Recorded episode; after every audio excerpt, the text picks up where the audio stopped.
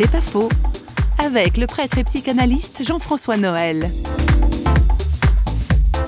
On a quand même trop longtemps considéré que le psychique était ou suspect ou en tout cas euh, ne relevait pas directement du spirituel, ce qui est à la fois faux et vrai, parce qu'il y a un vrai dialogue intérieur dans l'homme entre le psychologique et le spirituel chacun de nous est dans un dialogue permanent entre le psychologique et le spirituel et que les, on peut pas aller vers Dieu uniquement avec son esprit, qu'on y va même avec son corps et sa psychologie.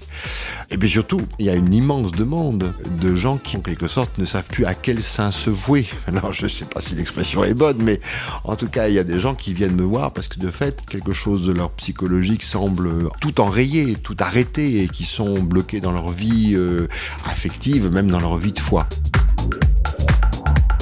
C'est pas faux, vous a été proposé par Parole.fm.